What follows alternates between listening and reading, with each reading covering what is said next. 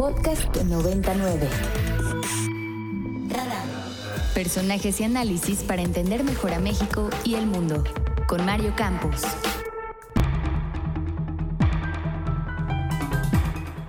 Y vámonos con Leopoldo Maldonado, director del artículo 19. Leopoldo, ¿cómo estás? Hola, ¿qué tal, Mario? ¿Cómo estás? Muy buen día. Buen día. Eh, siempre me da gusto saludarte, pero el problema es cuando tenemos que volver a conversar porque sigue la violencia contra periodistas. Ahora un nuevo caso en, Teotihuacán, en Puebla. No sé si la autoridad ya se le va a decir algo. Normalmente sale a decir dos cosas. O que no era periodista, porque te dedicaba a otras actividades también, o que tenía vínculos con el crimen, que son las dos respuestas que cada vez que ocurre un acto de violencia suele ser la respuesta de la autoridad. ¿Cómo ha sido en este caso? ¿Cómo va la, cómo va la respuesta en este caso?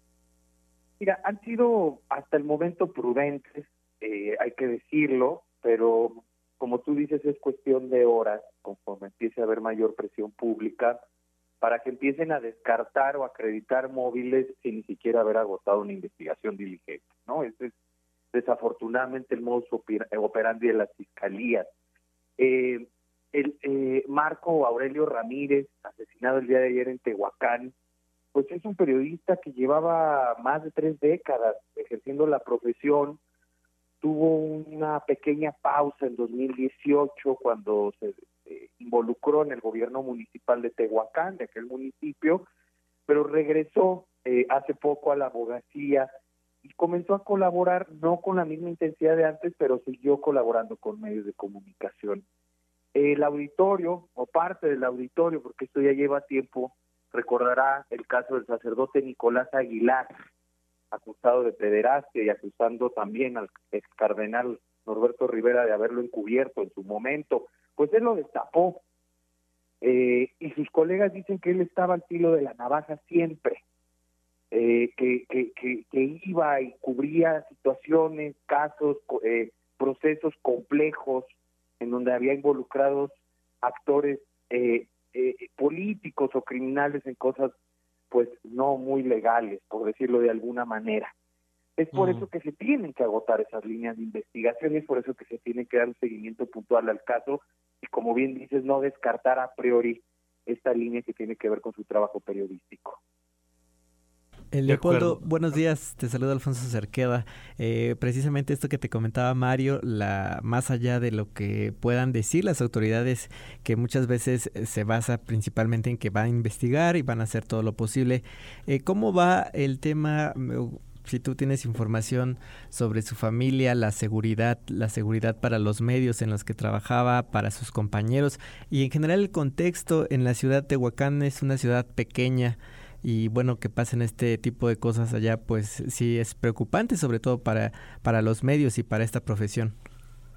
¿Y cómo estás, Alfonso? Mira, eh, nosotros hemos exigido desde el primer momento, al igual que el gremio periodístico en la zona, pues que haya eh, condiciones de seguridad para su familia. Nosotros no hemos podido contactarla, porque obviamente respetando el duelo, y, y también pues porque no es una situación normal la manera como fue ultimado eh, eh, Marco y, como han sido ultimados muchas personas en este país, ¿no? Es decir, desafortunadamente ya forma parte de nuestro eh, eh, de nuestra cotidianidad este tipo de sucesos lamentables, los asesinatos y también los asesinatos de periodistas los estamos normalizando, pero evidentemente esto no hay que quitar el dedo del renglón, no es normal. Y evidentemente esto también lanzado un llamado de la prensa en Puebla y particularmente en Tehuacán para que haya mayores condiciones de seguridad. Hay que recordar que hasta hace poco Puebla ocupó el segundo lugar de agresiones, cuando todavía vivía el gobernador Luis Miguel Barbosa, que generó un ambiente particularmente virulento contra la prensa. Estamos hablando de hace apenas dos años, el segundo lugar de agresiones contra periodistas. Entonces, evidentemente, se tiene que garantizar la seguridad de su familia, de los medios donde trabajaba, pero se tienen que generar las condiciones estructurales para que la prensa no siga padeciendo este acoso y este hostigamiento, eh, principalmente de las autoridades, pero también de grupos eh, eh, criminales o grupos de particulares, ni siquiera criminales propiamente dicho.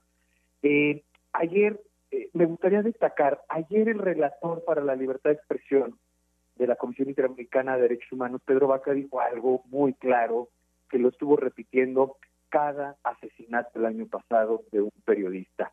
Es una estrategia errática y yo me atrevería a decir, no hay estrategia para prevenir estos crímenes ni para garantizar condiciones de seguridad de la prensa en México. Una cosa que quisiéramos preguntarte, Leopoldo, es, ya estamos en el quinto año de gobierno, ya a estas alturas pues, han pasado muchas cosas. ¿Hay algún cambio significativo en la manera en la que uno se protegía a los periodistas y dos se actuaba cuando se atacaba a los periodistas? Eh, a ver, lo, lo que va a decir el gobierno federal es que aumentó el presupuesto este año para el mecanismo de protección a personas defensoras de derechos humanos y periodistas, lo cual es cierto. Y vaya, es algo destacado en el gobierno de la austeridad republicana, donde han desaparecido fideicomisos para víctimas, los han extinguido, el fideicomiso para proteger a periodistas, ese recurso ya va directo o se asigna directo a gobernación. Eso no necesariamente se ha traducido en una mejora en las evaluaciones de riesgo y en la implementación de medidas. Lo que vemos con suma preocupación todos los días, quienes acompañamos casos de periodistas en riesgo en diferentes zonas del país, es que prevalece una lógica de lo oneroso o de calificar las medidas conforme a lo oneroso o lo, eh, digamos, eh, austero que pueda resultar su aplicación. Y esa no debe ser la lógica. Eh, y por otro lado, eh, Mario y Alfonso estaba, el año pasado presentaron con bombo y platillo la posible aprobación de una nueva ley general de protección a defensores y periodistas que involucrara más a los estados de la República. Se hicieron consultas en diversos estados, en diversas zonas del país, eh, hubo una discusión fuerte, tensa, álgida, pero la hubo, y es al día de hoy lo que se presentó como la principal respuesta a la ola de asesinatos a periodistas, que no camina esa iniciativa, ni siquiera existe como iniciativa. Ni siquiera, ya no digamos si se va a discutir, ni siquiera existe como iniciativa, ya se está acabando la legislatura, ¿no? Le quedan dos periodos ordinarios de sesiones y se está acabando este gobierno y lo que a nivel internacional se presentó como la principal respuesta a los asesinatos y a las agresiones de periodistas no caminó.